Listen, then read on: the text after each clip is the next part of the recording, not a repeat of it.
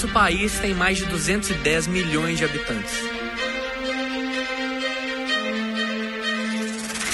Agora pense na multidão que ainda não conhece Jesus. Pense na sua missão como representante do Evangelho nesse cenário. Essa conferência não é sobre um modelo de igreja, mas sim sobre uma visão. Levar cada cristão a ser um pregador da Boa Nova, um discipulador de pessoas através de células e pequenos grupos. Trabalhando juntos nessa missão como Igreja de Cristo, participaremos da maior colheita dos últimos tempos.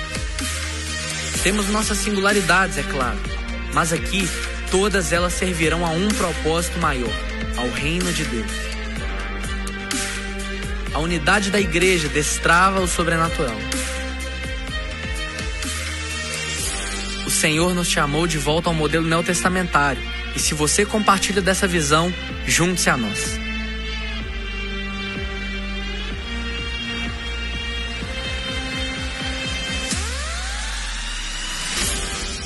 Seja parte dessa paixão contagiante. Boa noite, live. Que saudade de vocês. Como eu gostaria que vocês estivessem aqui com a gente. Mas neste momento nós podemos sim cultuar a Deus juntos, mesmo distantes. Né, acabamos de ver o vídeo do Paixão Contagiante. É uma oportunidade que a gente tem agora de forma online. Então, assim, fica uma intimação, uma convocação para você no dia 16 né, fazer parte dessa conferência. Né, se inscreva, né, a gente vai compartilhar os links com vocês. Vamos assistir, vamos participar. Antes a gente teria que ir lá para Belo Horizonte para participar, agora a gente tem ela de forma online. Então não fique de fora. Né, Deus chamou a nossa igreja, a nossa família Bethesda, para ser uma família que vai alcançar essa cidade, esse país e o mundo através de células, através da igreja nas casas. Né? E essa conferência vem nos alimentar, vem acender um, um fogo no nosso coração sobre as células. Então faça parte disso. Né? Não deixe para depois. Né? Coloque na sua agenda né? no dia 16, das nove até o meio-dia e meio. Então vai ser um, um tempo muito dinâmico, mais uma palavra de Deus para o nosso coração. Então compartilhe aí com a sua galera, chama a sua célula, convoca todo mundo, vamos assistir juntos ao mesmo tempo, cada um na sua casa, tá bom? Mas juntos, e depois a gente vai trocar uma ideia gostosa sobre o que foi dito, né, e vamos crescer como uma família na visão que Deus colocou para nós como igreja Bethesda, tá bom? Estamos chegando ao final da nossa série Atitude, e eu tenho certeza que se vocês estivessem aqui, eu ia escutar aquele ah. Então faz aí de casa. Estamos chegando ao final da nossa série Atitude. Valeu, pessoal que está aqui. Mas assim, Deus tem falado conosco. Né? Desde o ano passado eu tenho orado a Deus, pedido a Deus, Deus, mostra qual caminho nós devemos seguir. Né? Fala conosco, fala com a nossa juventude. Nós queremos viver aquilo que o Senhor tem para nós como juventude, o chamado do Senhor para nós como juventude.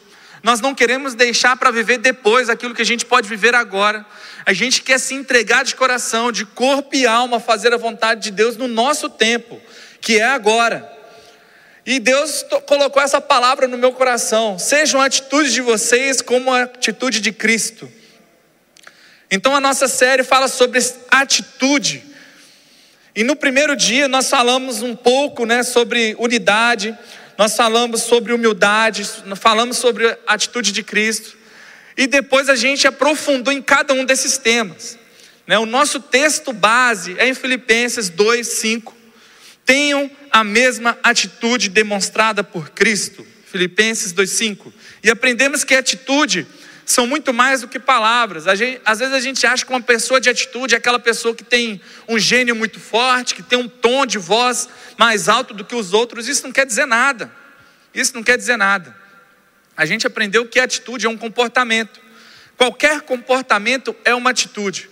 Mas só que nós, como família de Deus, como igreja do Senhor, como discípulos de Jesus, nós queremos ter a atitude de Cristo. Nós queremos viver a prática de Cristo. Nós queremos viver o dia a dia conforme o nosso mestre Jesus nos ensinou.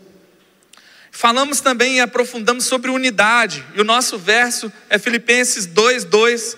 Então completem a minha alegria, concordando sinceramente uns com os outros amando-se mutuamente e trabalhando juntos, com a mesma forma de pensar e um só propósito.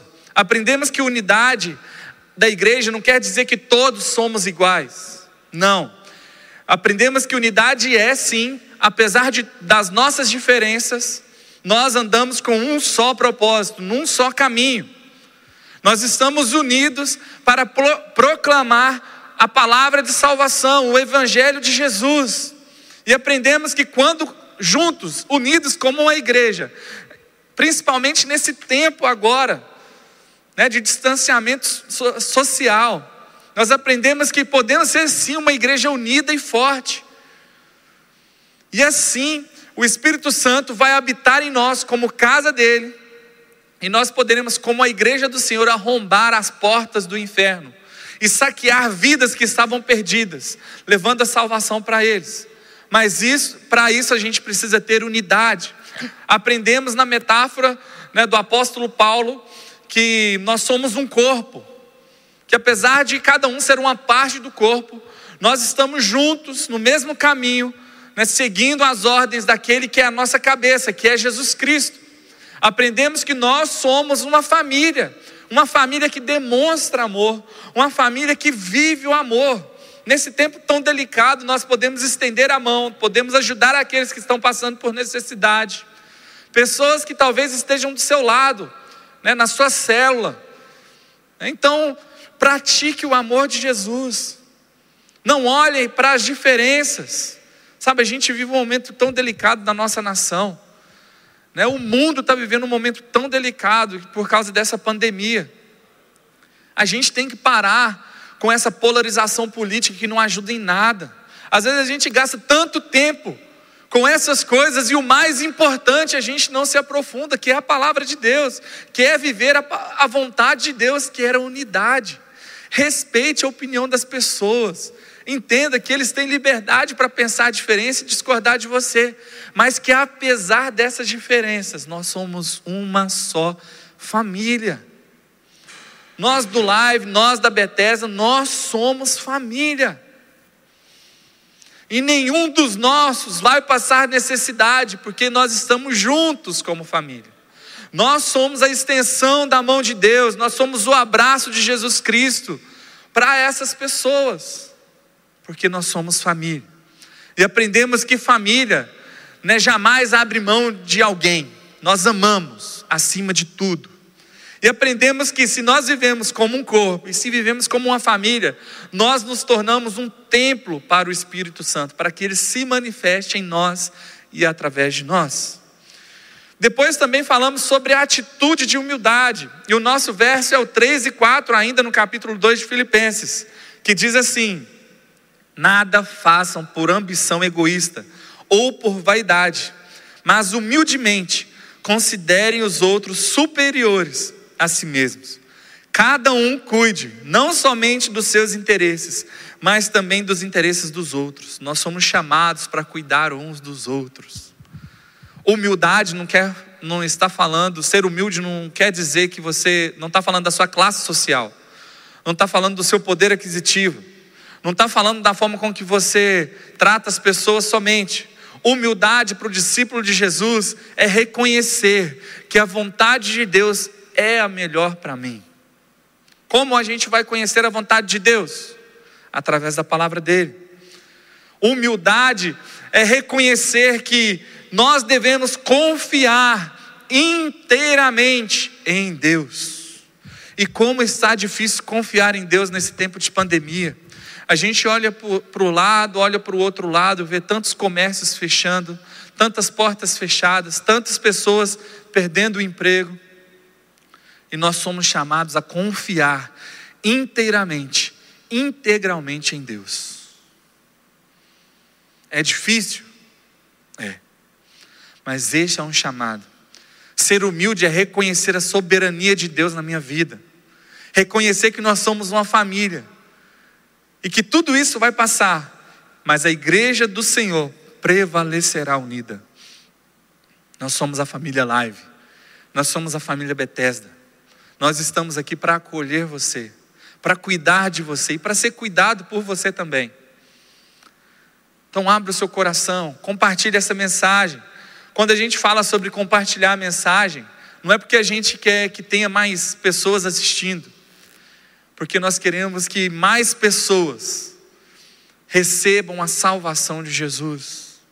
E não tem nada maior do que isso. Não existe outro propósito na nossa vida do que viver e proclamar a mensagem de salvação de Jesus. E enfim, nós chegamos à última mensagem e à última atitude, que é a atitude de Cristo, e é o texto chave, né, de todas essas mensagens, né, que fala: "Tenham a mesma atitude demonstrada por Cristo, tenham o mesmo comportamento, tenham a mesma prática". Mas para a gente entender isso, a gente tem que entender como Jesus viveu entre nós. Quem é Jesus Cristo? Quem é esse que a gente tanto fala? Às vezes parece tão distante, mas ele não está distante. Às vezes essa prática, essa vida parece tão longe de mim, mas é possível viver como ele. Pastor, mas o pecado, pastor, o meu pecado, ele morreu por você. E é possível mudar de atitude, é possível mudar de vida e ter a atitude de Cristo, a vida de Cristo. Por isso que a gente tem que entender a humanidade de Deus, a humanidade de Jesus Cristo. Ele, Deus, deixou a sua divindade, veio como homem, foi enviado por Deus Pai, nasceu como um pequeno bebê. A mãe dele passou por nove meses de gestação, teve contrações, foi um parto. E eu não posso ficar falando de mulher grávida nem de parto, porque o meu coração já dispara. A Beatriz está chegando. Mas vamos voltar ao texto. Em Filipenses, no capítulo 2, versos 6 a 8, diz assim: Que, embora sendo Deus, não considerou ser igual a Deus, era, que era algo que devia apegar-se, mas esvaziou-se a si mesmo, vindo a ser servo tornando-se semelhante aos homens, semelhante aos homens, e sendo encontrado em forma humana, humilhou-se a si mesmo e foi obediente até a morte de cruz. Embora ele sendo Deus, ele não considerou que ser igual a Deus era algo que ele deveria se apegar, porque ele sabia que para comunicar a mensagem dele, ele teria que viver como um humano. Quantas coisas ele fez durante os seus 33 anos, nesse tempo, há mais de dois mil anos atrás. Ele foi uma criança, ele teve que estudar numa sinagoga, ele provavelmente brincou com seus amigos, e quando completou 30 anos, ele começou o seu ministério. Ele teve sede, ele teve fome, ele foi tentado. Quantas vezes você foi tentado? Quantas vezes você é tentado a viver coisas que você sabe que desagradam a Deus? E quando Jesus é tentado por 40 dias, a gente pensa, ah, mas ele era Deus. Jesus é Deus. E a gente se esquece que a gente tem que olhar para o texto, para a palavra dele, que fala que ele se esvaziou, ele não se apegou no status de Deus, mas ele se humilhou, tornando-se semelhante a homens. Ele sentia dor, ele sentia fome. Uma das tentações oferecidas para ele pelo inimigo foi o que? Poder. Outra foi um pão. 40 dias em jejum, ele estava com fome. E ele ofereceu um pão para ele, porque ele sabia que ele estava com fome. Ele sentia cheiro das coisas. Ele não teletransportava dos lugares, ele andava, ele caminhava entre as pessoas. Ele era humano. E sabe por que ele demonstrou tudo isso? Porque ele sabia que ia ensinar você que tudo que ele viveu, você poderia viver. Entender que Jesus veio a esse mundo como humano, 100% humano, é extremamente importante para a gente viver a atitude de Cristo. A gente não pode pensar que tudo que Jesus fez nesse mundo, ele fez porque ele era Deus. Ele fez de forma didática para nos ensinar o caminho que nós deveríamos andar. É isso que o Mestre faz, ele nos ensina com a vida dele, com a vida dele, com as atitudes dele, não somente por palavras. Não somente por palavras. Quantas pessoas você conhece e você conversa que fala, fala, fala, mas quando a gente olha a vida dela é totalmente diferente? Que atitude é essa? Que exemplo é esse? Eu não sou muito bem de guardar ditados ou frases, mas eu me lembro de algo semelhante que as palavras podem, né, tem algum alcance, mas o exemplo ele é esmagador, ele ensina muito mais. O exemplo fala muito mais do que as nossas palavras.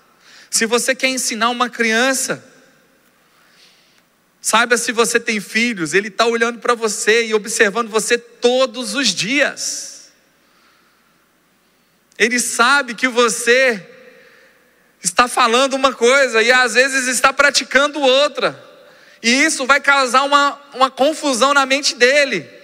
E às vezes ele vai praticar aquilo que você fez e não aquilo que você falou. Então tome muito cuidado com o que você fala e com o que você faz.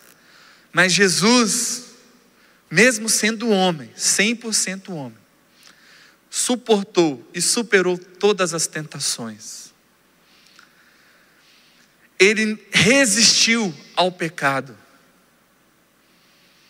Ele resistiu a tudo aquilo que poderia atrapalhar a caminhada dele neste mundo para viver o propósito de Deus na vida dele. Sabe qual era o propósito de Deus, de Jesus Cristo? Tenho certeza que você sabe. E qual é o propósito da sua vida? Por que você existe? Por que você está aqui hoje, escutando essa mensagem? O que você tem feito nesses últimos dois, três anos, nesse último mês, nesses últimos dois meses, quase dois meses aí de quarentena? O que você tem vivido? Qual é o sentido da sua vida? Sabe, nós, como discípulos de Jesus, Ele nos ensina, através do exemplo dele, qual é o nosso propósito.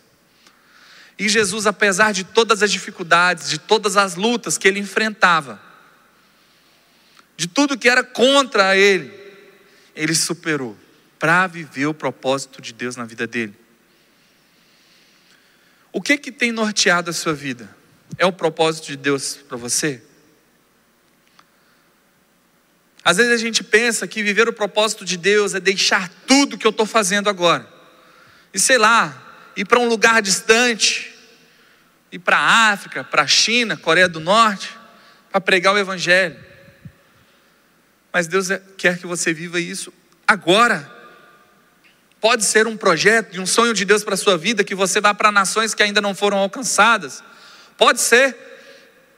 Mas Ele quer que você viva isso já. Onde você está.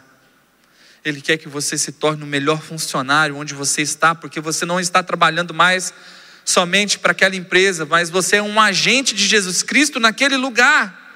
E as pessoas têm que enxergar em você, nas suas escolhas, nas suas palavras, Jesus Cristo. Ele não quer que você vá para a escola. É, agora, nesse tempo de quarentena, ninguém está indo para a escola, mas não quer que você seja um mau aluno.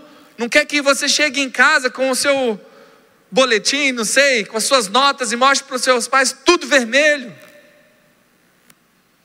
ou conceito baixo. Ele quer que você seja o melhor aluno, que você destaque por ser um discípulo de Jesus, que as pessoas olhem para você e falem: esse cara é diferente, alguma coisa mudou na vida dele.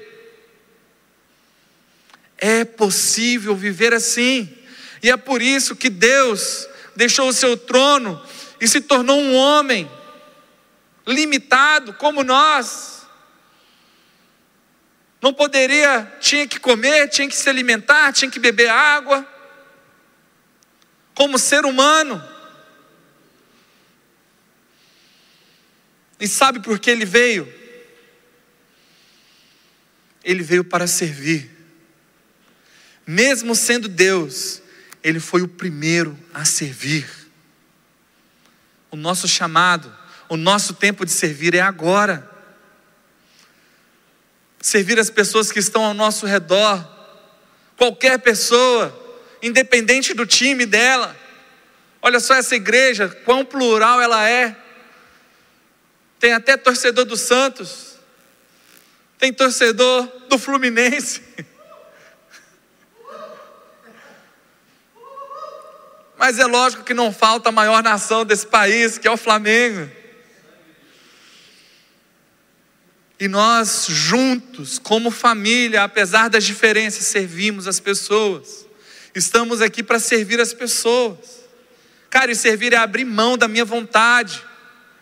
E só foi isso que Jesus fez. Ele abriu mão de tudo que poderia tirá-lo desse caminho para servir a gente, para servir qualquer pessoa, sem selecionar quem, sem olhar para o pecado do outro, sem olhar para as dificuldades das pessoas, ele servia.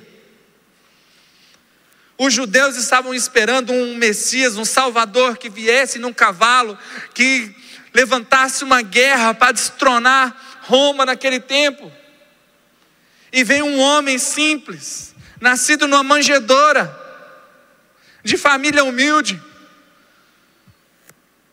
ensinando que a gente tem que amar as pessoas independente do que elas fazem que o amor que eu vou doar, que eu vou expressar pelas pessoas, não depende de como elas agem, mas é o exemplo que Ele deu por nós, que Ele fez por nós. Servir em qualquer situação.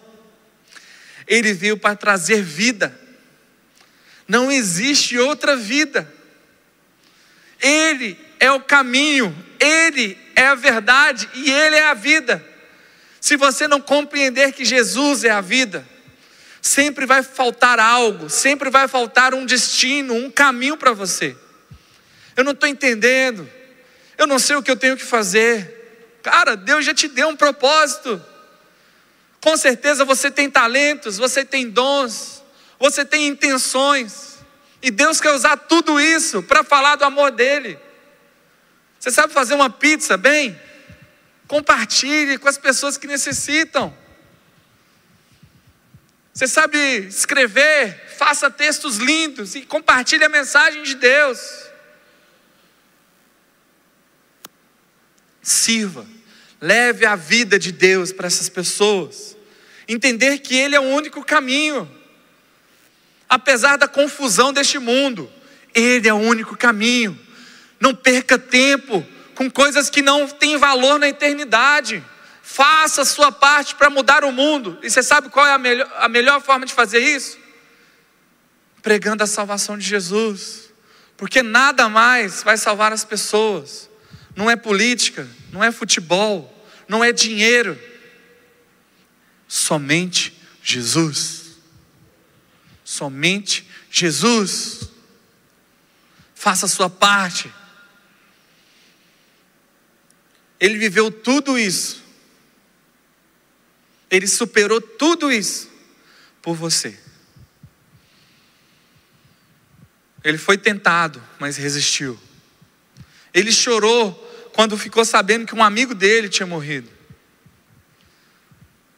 Mas quando chegou o momento de se entregar, ele se entregou. Quando chegou o momento de completar o propósito de Deus na vida dele. Ele cumpriu. Seria fácil? Não. Muito difícil. Na oração dele, ele diz: Pai, se for possível, retira de mim esse cálice, mas que acima de tudo seja feita a tua vontade. A vontade de Deus é a melhor para nós. Seja humilde para reconhecer isso. Tenha a atitude de Cristo.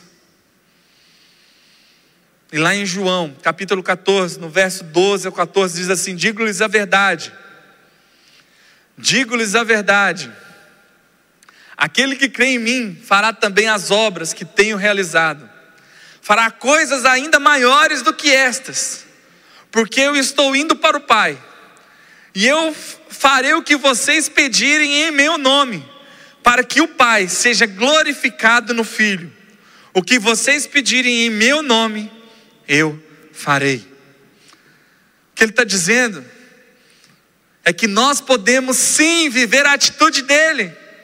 Aquele que crer nele pode fazer coisas muito maiores do que ele fez. Então para de acreditar nesse mundo que está dizendo para você, cara, essa tentação você não suporta. Tá todo mundo fazendo errado. Você também pode. É mentira. Você pode sim viver como Cristo. O sangue dele que foi derramado na cruz é capaz de perdoar qualquer pecado e é capaz de transformar a sua vida. Então tenha uma atitude de humildade e reconheça a verdade de Cristo para você. Tome uma atitude de viver como ele vive, como ele viveu. Ele é um Deus conosco. Tudo isso que ele viveu foi para mostrar que é possível viver como ele. Que é possível sim, independente de como o mundo está, de como as pessoas estão agindo do seu lado, do que elas estão fazendo do seu lado, do tamanho da tentação, do tamanho do problema, é possível sim viver como Jesus, é possível sim ter a atitude de Cristo.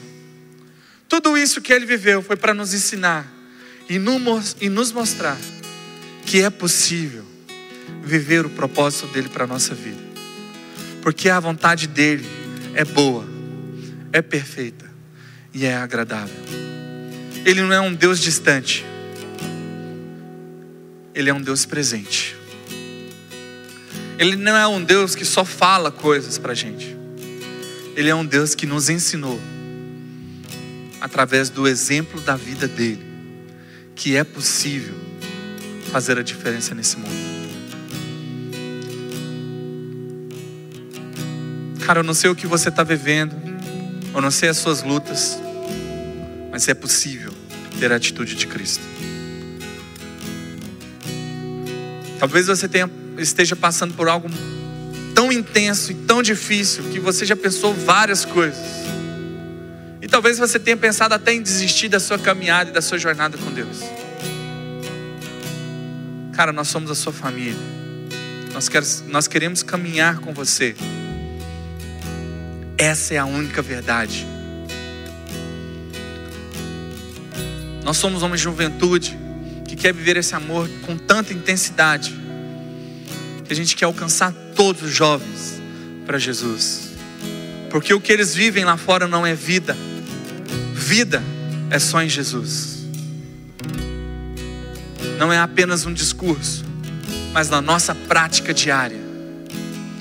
Se você está buscando salvar o mundo de outras formas, não tem outra forma. Se você está lutando com outras armas, a nossa arma é o amor. Se você está depositando a sua confiança em homens, deposite só em Jesus Cristo, porque é Ele que transforma, é Ele que muda. E ele conclui dizendo que tudo isso a gente pode viver se a gente crer nele. Nós faremos coisas maiores, mas nós devemos pedir em nome dele. E assim, o Pai será glorificado pela vida do Filho. E o que a gente pedir, Ele vai fazer, dentro do propósito dele. Que deixa Deus usar a sua vida. Deixa Deus transformar a sua vida. Vamos louvar.